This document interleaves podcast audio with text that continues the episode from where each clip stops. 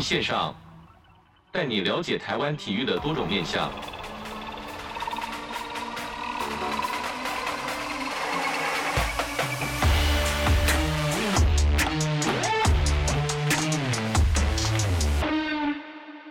体育线上带你了解台湾体育的各种面向。今天好球发烧新单元呢，要来跟大家聊一下这个中职的半季点评啊。那大家都知道，这个统一狮狮队呢，在上半季是夺下了季冠军。今年是这个选秀小年嘛，一样也顺利的林志伟是登上了这个选秀状元的宝座。那今天中职半季点评呢，邀请到的是一样是我们的好朋友热血主播阿戴戴哥，你好。嗨，子敬好，还有各位听众朋友，大家好。戴哥怎么看这个上半季各球队的点评呢？我们从这个富邦开始好了，因为感觉富邦的你应该会比较少，应该会比较少话吧？富邦哦，其实不会，我觉得富邦真的是一支蛮有意思的球队啦。以他们其实上半季一开始的时候，富邦打的还不错，但真的到下半季尾声出现一大波的连败嘛。其实富邦你真的可以说他什么位置，你觉得你会认为他还蛮平均化，但其实。变相来说，就是他每个位置其实也都有一些的缺乏，尤其是在，其实我觉得他们的先发投手战力需要再做更大的一个强化了。那我觉得富邦现在最首要的问题，反而是要先确立他们球队的权力中心到底是什么。他们的是所谓的精神领袖吗？呃，不是，我我认为是他们在整个教练团和高层之间的沟通，需要先把它稳定下来。以现在黄泰龙教练不愿意接受。守备教练这边统筹的职务安排，所以离队了嘛？等于说，当初跟他跟邱昌龙总教练一起来到这一支球队，现在邱总的左右手已经被拔了一只了。那邱总现在是有点孤军奋战，而且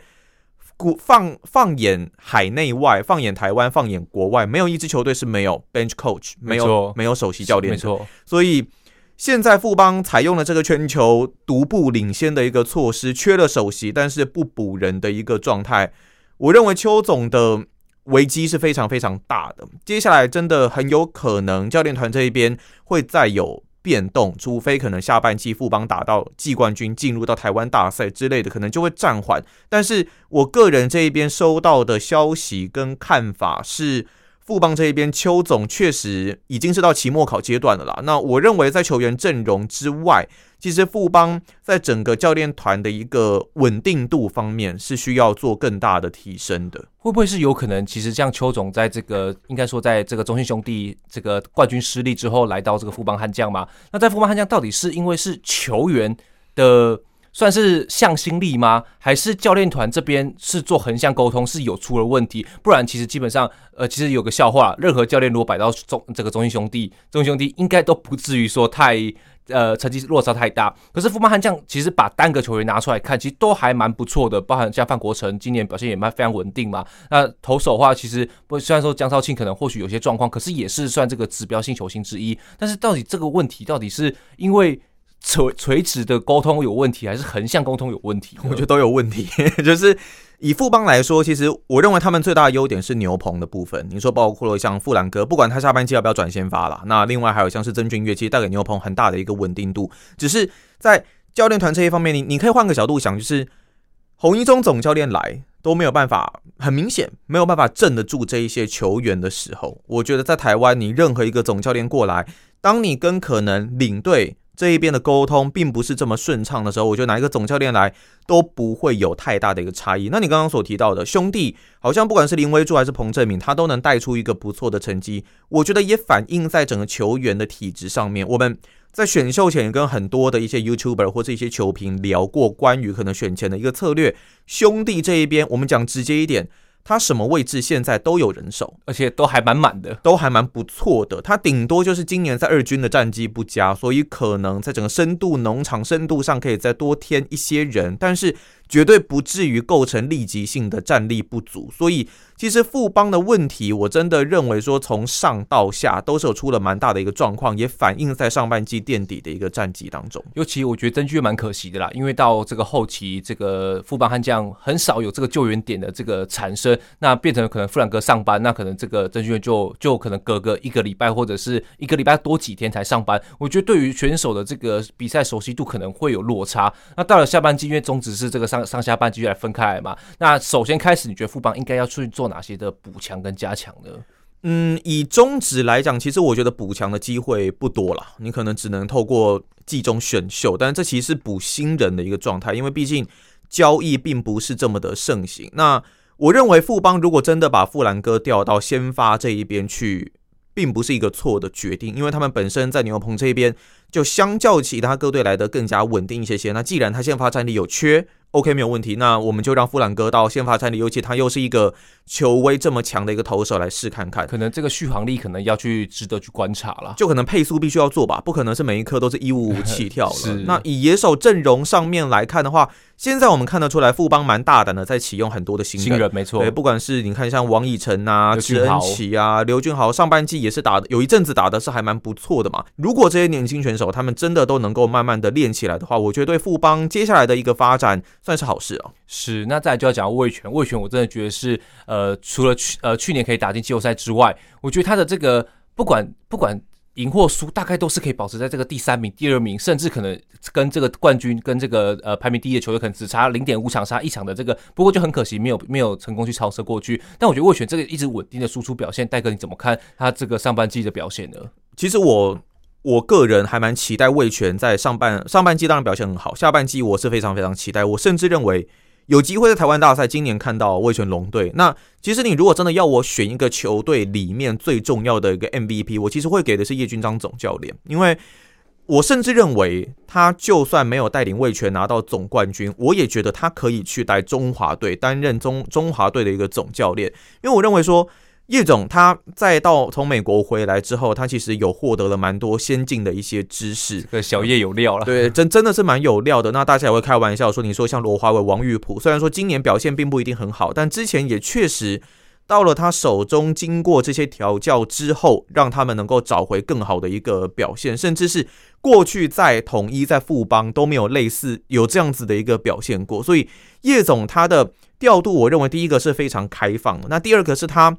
有办法让球员尽量的去自由发挥，也才让这些年轻小将在他的一个带领之下，能够放手去打出更好的一个成绩。所以我其实对于下半季的味全是更期待。那尤其上半季还是在吉力吉捞巩冠慢热的状况之下，到最后还能够打出这个上半季排名第二的一个成绩嘛。所以下半季其实我觉得味全真的是非常的有机会。他们如果你真的要说。要补强或者是缺点方面的话，其实我觉得牛棚缺一个比较稳定的左投啦。那这也是我们在今年选秀会在选前预测的时候，其实也是有考虑过的一个选项，就是说，也许呃张景玉等人是不是可以来呃加入来试看看。当然，呃张景玉后来是在第二轮被魏全龙队选走嘛，所以确实也是有做这一方面的补强。那也补了像是杨念祖、那黄君成这一些球员。其实魏全以他现在的一个体质来看。我认为真的可以算是攻守俱佳，尤其我觉得看到魏全跟其他球队不太一样的地方，就是像包含乐天、包含统一，不是大起就是大落，或者是兄弟在到这个季末才打出一波这个连胜嘛。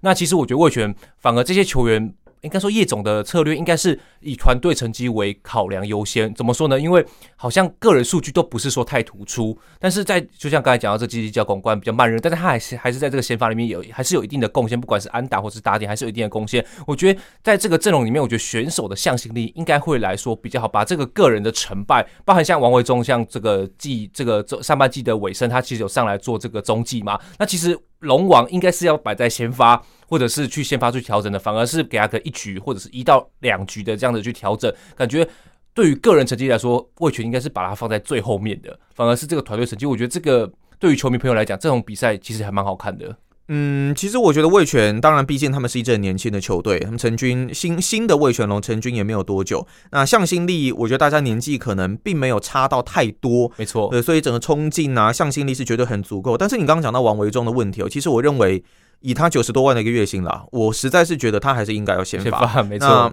没有办法先发，我觉得不是教练团问题，他可能要问问自己的状态到底出在什么问题，出在哪里。那除了他年纪之外，还有伤病的状况之外，这都是每一个选手可能会遇到的情形，必须要想办法自己克服。他现在最大状况就是球速上掉了非常非常多，那控球也并没有办法回到可能过去在韩国职棒这样子的一个水准。那个时候他在国外的一个积极度跟冲劲，我相信。绝对是比现在还强的。那我也很期待说下半季可以看到龙王回归啦。那加上如果徐若曦进度 OK 的话，下半季末到明年初，也许有机会可以看到他这。左右护法是当初在选王维中的时候，他们所所描绘的一个美好的想象，我也很期待这个画面的出现。尤其我记得王维中的合约应该也快到了，就是我记得那时候好像签三年，三年，应该今年应该是第三年，嗯，所以他必须去做一些成绩表现，或许他。我觉得他也是也算是期末考了，就是把赶快把上半季这个中继部分把身体调整好，到下半季，因为毕竟龙王都会跟这个旅外选手好像都会有这种第一局、第二局比较不稳的情况下，那在后面再把它往前再去做加强。那再来兄弟呢？因为兄弟毕竟大家都知道上半季历经了这个换柱风波啦，那换柱风波之后呢，大家其实。呃，对于兄弟球迷来讲，想要骂但是骂不下去，想要称赞但是好像也对不起林威助。为什么？因为他找了这个辜董事长是找来了这个恰恰恰恰彭正明嘛，嗯、所以恰恰对对于这个兄弟的精神领袖、精神指标来说，其实他也达到这个球迷朋友的期待。因为毕竟兄弟在最后尾盘的时候又打出一波连胜。那大哥怎么看兄弟这些球员？包含像昨天其实也敲了两次全垒打，其实打击状况也都还不错。那戴哥怎么看兄弟这个上半季的表现呢？上半季最让我意外就是张志豪的一个超级大复活了。那能够在全垒打榜名列前茅的一个名次，其实以他这个年纪，然后又要转可能一垒这一边的守备，感觉上是已经在走下坡了。但是上半季确实打出了令大家眼睛为之一亮的一个新气象。我们去年看到了张志豪。挥棒之后倒在地上痛苦的那个画面，应该是大家都还记忆犹新了。尤其他是连四季都十十支全垒打以上，对，触目惊心的一个画面。但是他的长打能力还有他的挥棒机制，我认为基本上没有太大的一个问题。虽然挥空率稍微比较高，感觉就是追大棒的一个打法，可是他的风格就是这个样子。教练团也会根据他的这个风格用在相对应的一个地方，对，用在相对应的一个棒次，然后适当的时机来让他发挥。所以。兄弟的阵容，我觉得是非常平均的。当然，像许继宏跟陈子豪稍微还在找寻状态当中，但是我们也看到詹子贤其实有非常漂亮的一个表现。那以兄弟而言呢，我觉得下半季很大的一个关键会是他们在整个羊头的一个品质上，因为目前那个 Eric Stott，目前应该是已经投入到兄弟这一边了嘛，没错，准备要加盟了。对对对，那再加上可能像泰勒啊、弗莱喜啊、德保拉，以下半季的关键来说呢，兄弟我觉得比较担心的还是他们在羊头的一个品质的部分嘛。上半季大家有看到。金安的一个表现，防御率破七，还可以拿下三胜，但是不过还好，他昨天哎、欸、前天把这个七局五没有失分，也是一个蛮好的表现的。对，那呃无论如何，其实我觉得羊头在上半季对兄弟来说是一个罩门啦。毕竟原本期待的像魔力今年球季是没有办法帮球队投球，所以现在其实 Stout 也加入到球队阵中。那另外还有在唯一的。联盟唯一的洋打者嘛，弗莱喜的一个部分，在兄弟这边也扮演了很棒的一个角色。下半季到底羊头能发挥多少实力？德保拉能不能够继续延续可能上半季末的一些好状态，就还是会决定兄弟战绩蛮大的一个元素。另外还有一个就是土头的一个部分哦。上半季其实我们可以看到郑浩均，呃、对，另你看到像郑浩均，那甚至像上半季前段这个于谦也是有不错的一个表现，虽然。都是在可能羊头战力比较缺乏的状况之下，来让他们能够出头。但是相对而言，其实他们也可以找回过往大家对于他们期待的一个表现。虽然还是有一些落差，但是已经可以投出一个合格先发的一个内容。尤其是美美郑浩君哦，过去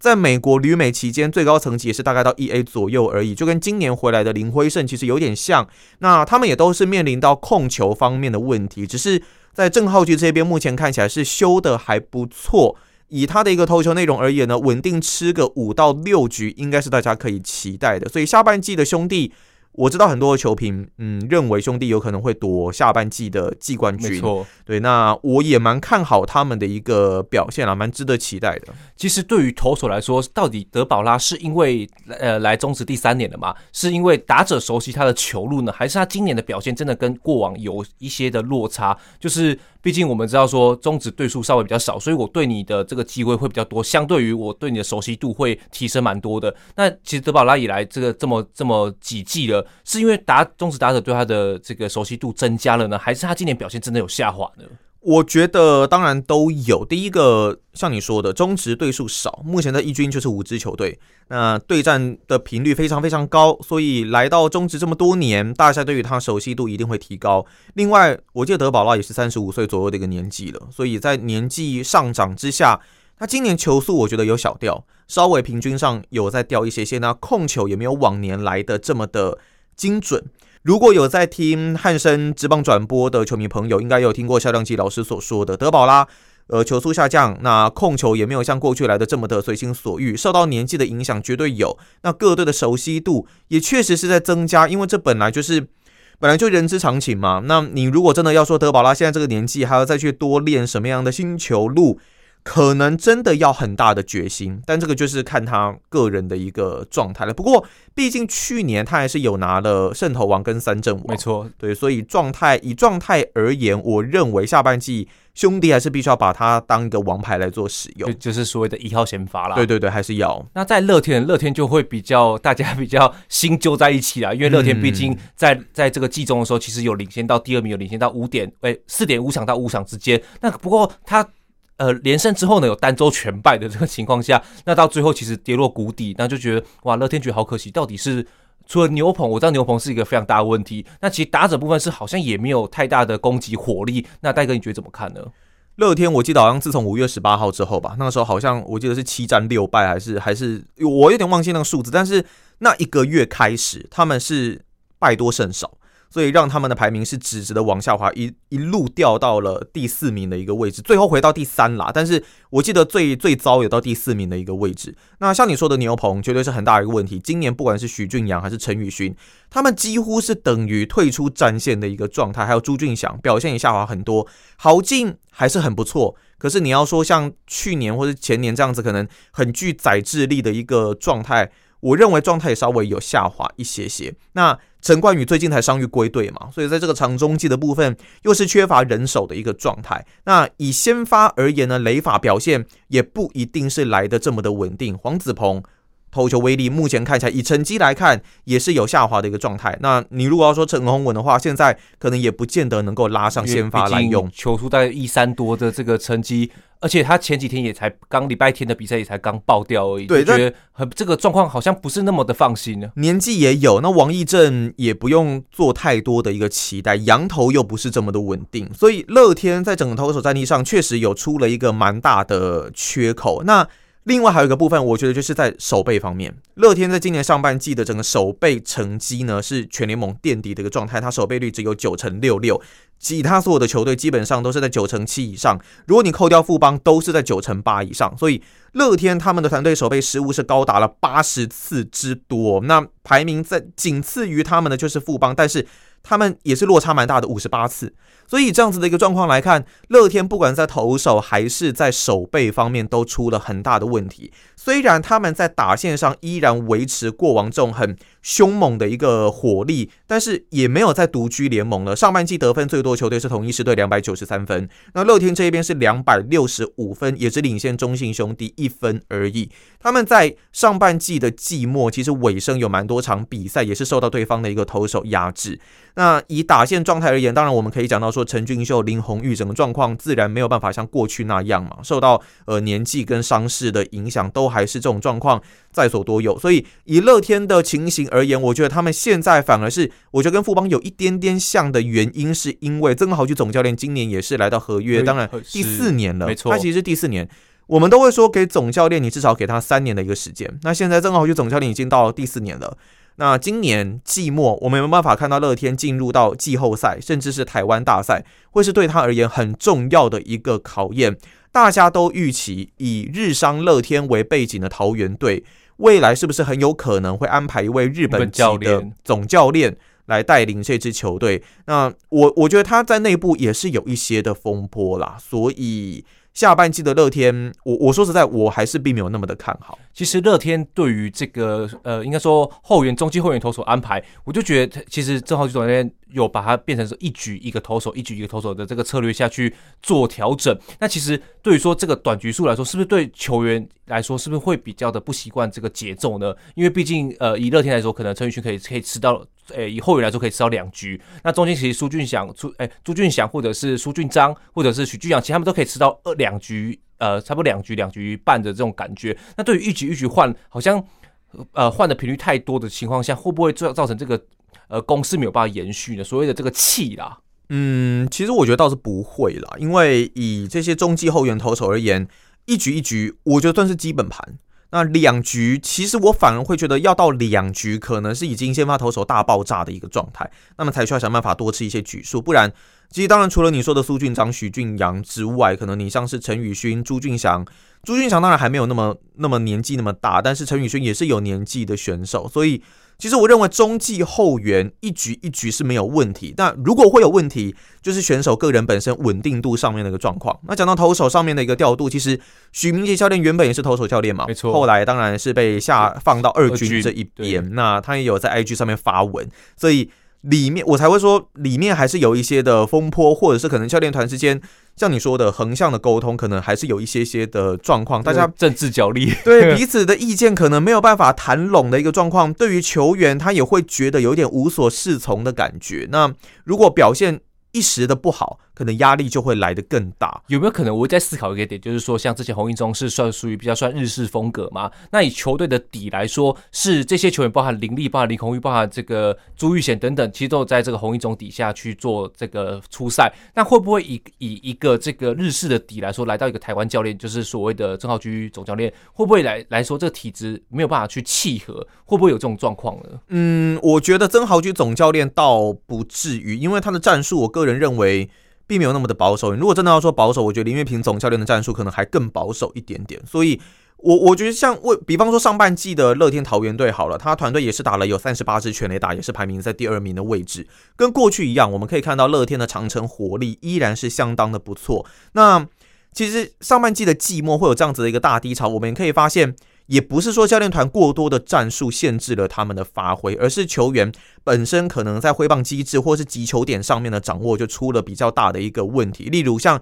呃，今年朱俊祥，呃，今年朱玉贤，当然在整个状态是表现非常不错，但去年我们也可以看到说，他其实有时候在击球点上面可能有时候拉的太前面啦，那容易造成滚地球的一个出现，所以这可能会是教练团跟球员沟通之间在状况调整上面的一个误差，导致在上半季尾声的一个表现下滑的一个结果。是，那在统一呢？其实统一，我觉得最令人觉得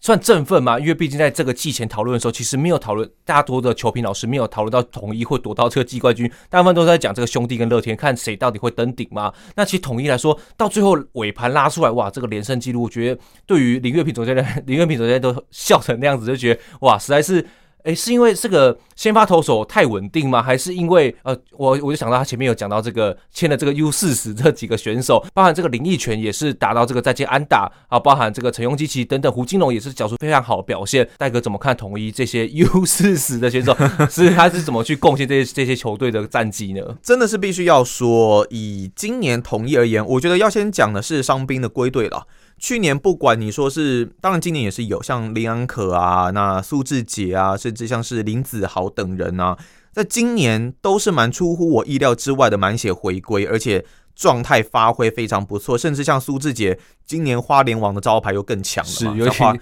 这太太扯了。对，在花莲打得非常非常好，那也感谢联盟可能帮统一安排了这么多场花莲的比赛吧，在花莲的战绩我记得是非常不错的，所以呃，以统一这边而言，第一个我觉得很大的关键当然是。伤兵的归队，再来第二个就是洋投阵容的部分，这跟兄弟刚好是相反的。统一狮队今年在整个羊头的战力上，你说罗昂，当然布雷克稍微下滑了，对，但是你刚你提到的罗昂，另外还有像是克维斯去韩国的圣骑士，尤其是这个圣骑士啊，在上半季就直接拿了一个八胜，八胜一败，而且防御率只有一点四四。在上半季的最终封王战，他也是先发投手，缴出了非常不错的一个表现，面对富邦嘛，没错。那所以也才会被韩职给挖角过去。那目前在韩职看起来也是有个还蛮不错的一个成绩，旅台就是神。对，所以呃，以统一过去，大家如果记得他们在三连霸时期靠的，当然。大家要说靠的可能是羊头，但是其实一直以来夺冠的球队，当然其实我觉得除了像是老米狗桃园那个时期之外，其他各队羊头都必须要有一定的水准，毕竟中职羊头名额就是这样子的一个名额嘛，可以有这么几个，大家都安排三个投手，三个羊头这样子的一个名额。那以统一而言，我觉得上半季确实。他们的羊头战力发挥的很好，跟他们拿下上半季冠军绝对脱不了关系。另外就是伤兵归队的一个部分，我觉得这也促成了整个统一可以拿下上半季冠军的一个推手了。尤其我记得统一在一开始战绩，就是一开呃这个上半季球季一开始的时候，有那种赢那种一分。或者是和局其实不算输嘛，就是一一分或赢两分，在三分差以内，其实是很精、很微小、很精精小的这样子把赢过赢过比赛。不过赢了就是赢嘛，嗯，这个一胜就是一胜，就记录战绩里面。那你觉得统一在这个上半期夺冠的这个因素，除了这个羊头部分发展非常不错之外，打击部分是不是也是名列这各队前茅呢？对，我觉得打击部分就会合并在整个伤兵归队里面来讲了。毕竟三鬼都全力回归了嘛。是林安可，当然上半季尾声还是有一些背部的一个问题。不过以统一来讲，他们在上半季这个呃全垒打支数三十九支是全联盟最多，得分两百九十三分也是全联盟最多，所以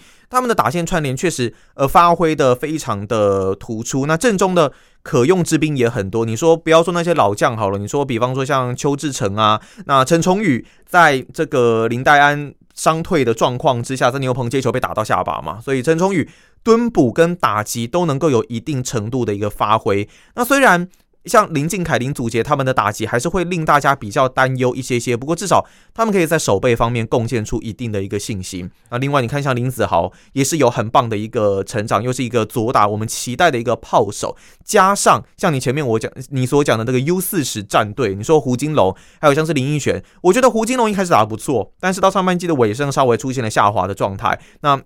他出现，我就觉得很很很长，滚地球一打出来就可能会是 double play 的一个 case。没错，那林奕泉这时候解绑了，你看林奕泉他。在下上半季的尾声，打出了非常不错的表现。他的老婆佳佳姐也说了嘛，说呃林奕泉来到统一之后，其实非常非常的开心。那其好像感觉没有那么束缚了，就比较没有那么拘谨。那跑垒跑到跌倒，大家笑他笑成那个样子，就可以感受得出来那个团队氛围是非常非常好的。那另外还有要讲的，其实还有几个老将哦，包括了像是我这个陈鏞基的一个部分，因为呃陈鏞基其实在过去几年，当然他在回到中华职棒之后，一开始当然有贡献非常不错的成绩，但过去的两个球季平均打击率都只有两成零一跟两成三四，那全垒打支数分别是四支跟一支。今年上半季到现在下半季大概打了一点点的比赛，他打击率目前是维持在高档，将近三成五。那已经也累积了有三发的一个全垒打，这个阿基师我们都会说他是轰炸机啊。对，所以他在统一师队打线里面扮演的角色，在林安可上半季尾声伤退的状况之下，陈庸基其实。我觉得发挥的很棒，替补作用。他跟林奕犬啊，另外像郭富林还有潘杰凯，他们适时的一击，也带给师队在打线火力上更大的一个帮助，也让可能比方说大家很熟悉大学长高国庆，基本上可能又更难在一军看到他的一个位置了啦。觉得这个统一感觉落差蛮大，因为毕竟 U 四十战队跟这个二十几岁的小将，包含潘威伦，其实也还在这个统一的阵中嘛。那包含我们讲到这古林睿炀的，应该说古林睿炀伤伤愈复出之后，其实也缴出非常大的表现。觉得这个下半季应该统一这个三个羊头以外，再加古林瑞阳，觉得这个阵容应该是各队应该都会很害怕的这个轮值表啦。其实你看像杰线，他也是大概将近三十岁左右了，所以你要说。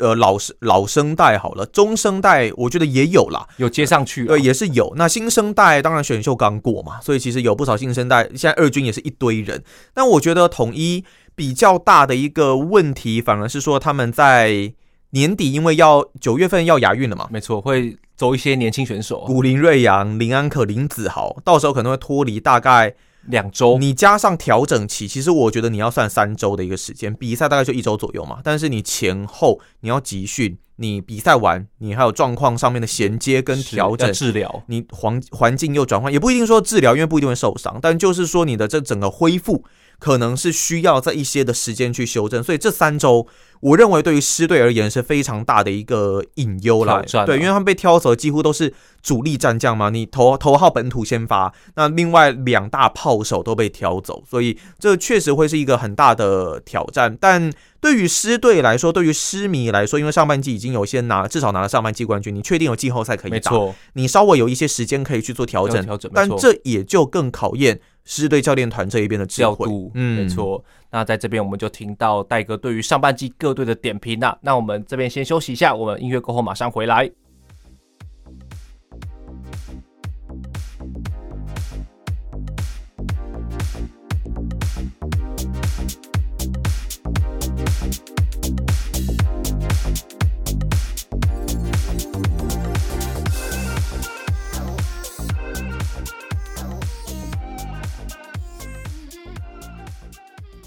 体育线上带你了解台湾体育的各种面向。今天的节目主题好球发烧心呢是中职的半季点评。那在上半段呢，跟大家分享了上半季各队，包含富邦、味全兄弟、乐天以及统一所有所有的隐忧，以及上半季为什么统一能拿到冠军。那在下半下半段呢，我们就跟大家聊到下半季各队到底有什么样的看点。我们先从这个，我们我就直接挑一队了，因为我觉得富邦好了，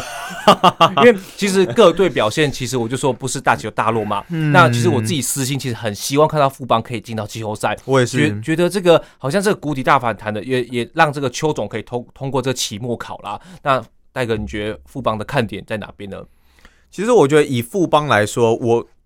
我毕竟不是富邦球迷啦，但是你如果真的要说要看富邦，我最期待看到什么？其实我反而是很期待看曾俊岳的表现。今年有传说说曾俊岳有可能日本球队对他是有蛮有兴趣的，对，所以呃，他当然今年我觉得控球有进步，可是控球一直都是他最大的一个问题。有的时候你还是会不定时的看到他上来，可能会先丢个三颗坏球，那可能会先保送第一位打者。如果他控球的问题在精进，我真的是觉得说他到日本会有蛮不错的发展，我会很关注呃曾俊岳的一个表现跟内容。那我原本是很期待江少庆，可是因为他现在受伤的关系，所以呃我记得是今年下半季可能至少两个月起跳的一个恢复时间。那今年上半季其实我们可以看到江少庆在整个球威还有在他的一个身材条件的部分跟去年相比差太多了，又有进步了。对对对，然后球速也是动辄变好壮哦，这样动辄一百五十公里起跳的一个球速，控球。也是修正蛮多，当然上半季的尾声有一些小低潮，可能也是因为受到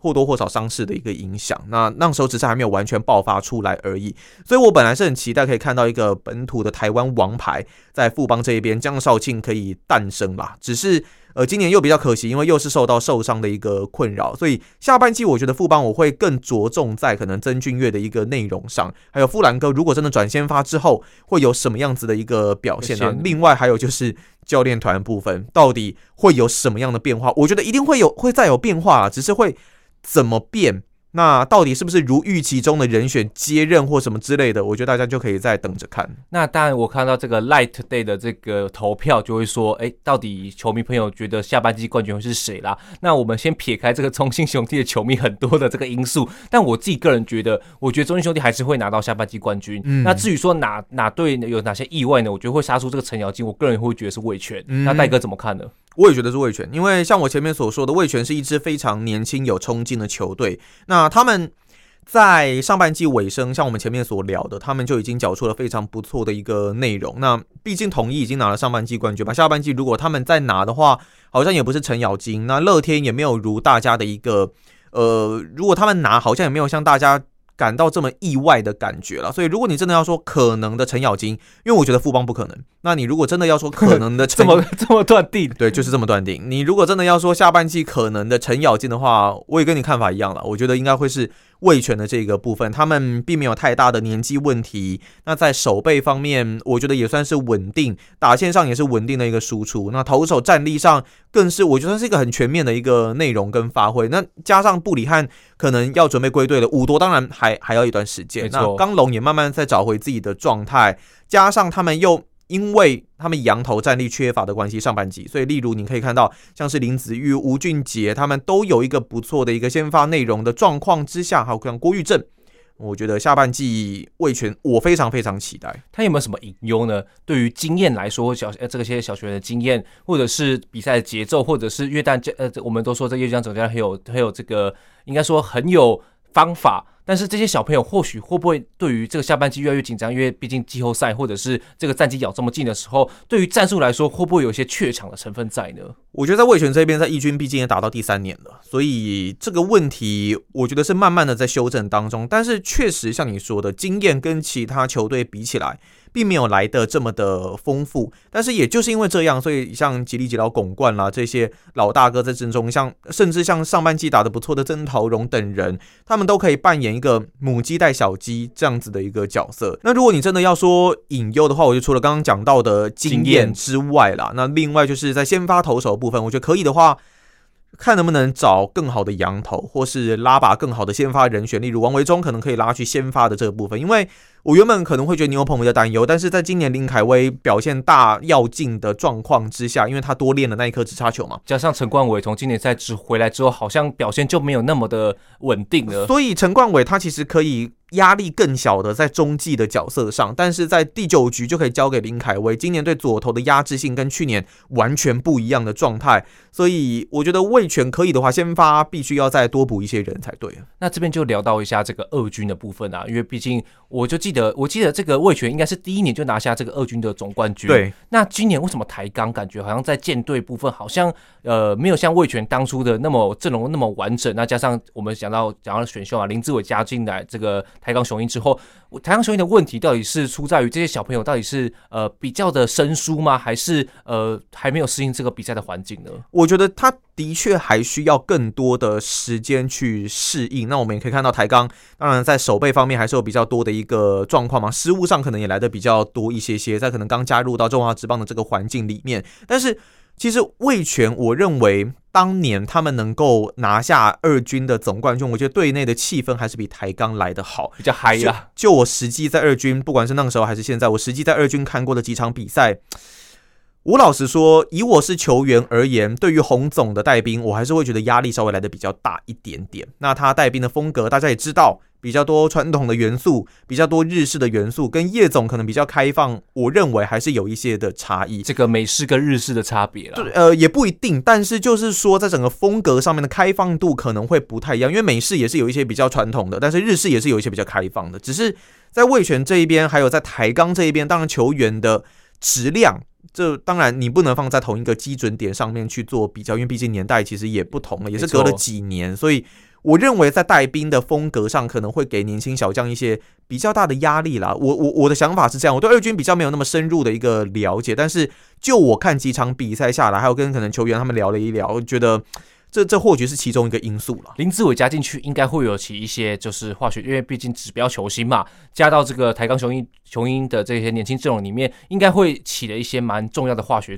化学作用吧。我觉得这也是在林子伟这一边，他们选林子伟很重要的一个关键，就是说他能够帮助整个球队发挥稳定军心的一个作用。像你所说的，毕竟他呃虽然还在壮年，但是。接近三十岁这样子的一个巅峰期的一个年纪，加入到台钢，他又是在地人，那又可以在战力上有一定程度的贡献，投打呃打击跟守备基本上没有太大问题。他也当过投手，在美国这这也是没有这个工具人、啊，对工具人非常非常明显。所以他在来到台钢这一边之后，我觉得不管在哪一个位置上都能够发挥他的一个经验，还有给年轻球员的一个榜样传承啦。对，洪总也也也是这样子讲的嘛，在选秀会后的一个受访的一个结果，所以。加入到林子伟，我觉得对台钢确实有着一个蛮大的帮助。只是你到底要用什么样的月薪去跟他谈，要跟他谈加盟，这又是另外一个话题了。最后，你觉得这个下半季冠军会是谁呢？我们现在不是讲总冠军呢，我们要讲这个下半季冠军呢。下半季的冠军哦，其实当然在季前，我自己个人这边想法也是觉得兄弟这一边真的是很有机会啦。那我不会再猜统一的原因是，当然呃。子敬也知道说我是狮迷嘛，我是很希望说统一也拿下半届冠军，但是我觉得亚运的影响不可谓不小，对，那又是主力球员被被选走，那以战力的全面度而言呢，其实我觉得兄弟确实是在一定的水准之上，他们的战力上确实发挥的非常好。你说不管哪个位置，你都有至少先发，但是你也可以有替补的人选，所以王威晨之前也也也曾经有媒体报道指出嘛，说他以他过三十岁的年纪，其实他也没有本钱在修太久了，他这个位置。你说要窜出来的人，随时都有可能会窜出来。没错，对，所以这每一个位置竞争都这么激烈，代表说他们一定有一定全面的一个战力了。连这个江坤宇的位置都有可能会被抢走了。虽然说虽然说短期内不会了，但是江坤宇如果不在的话，也是有很好的游击手可以上来。你说像张仁伟，其实表现也很稳定啊。所以，但是我不想跟你选一样啦，所以 我想要猜味全。是我满我我真的是期待，我真的是期待魏全可以拿下班季冠军的一个表现。就是理性上支持，理性上可能跟你差不多，但是统一或者是兄弟，对，但感性上是支持魏全的。对，而且我想要我变成反指标啊，就选这个，结果统一异军突起，又拿一个下班季冠军。那我去买一个运动彩券。OK，可以。对，所以我我我觉得我既期待。又认为蛮合理的，味全是一个选项。是，那今天好球发到心很荣幸再再次邀请到我们的热切主播阿戴，阿戴谢谢你哦，谢谢子敬，谢谢各位听众。那也期待这个下半季中止可以跟上半季一样，这个季末大乱斗了，因为觉得这个好看的点是非常的多的。嗯，哎、欸，我真的觉得今年中止特别特别好看。你看上半季除了富邦比较早脱离战线之外，其他各队几乎都是还在富邦已登出。哎、呃，对对对对，还其他各队都还在厮杀范围啦，所以大家真的是可以多多加入中职这一边的观赏行列。下半季我觉得一样会非常精彩刺激。是，那体育线上我们下周再见喽，谢谢阿戴，谢谢子敬，拜拜，拜拜。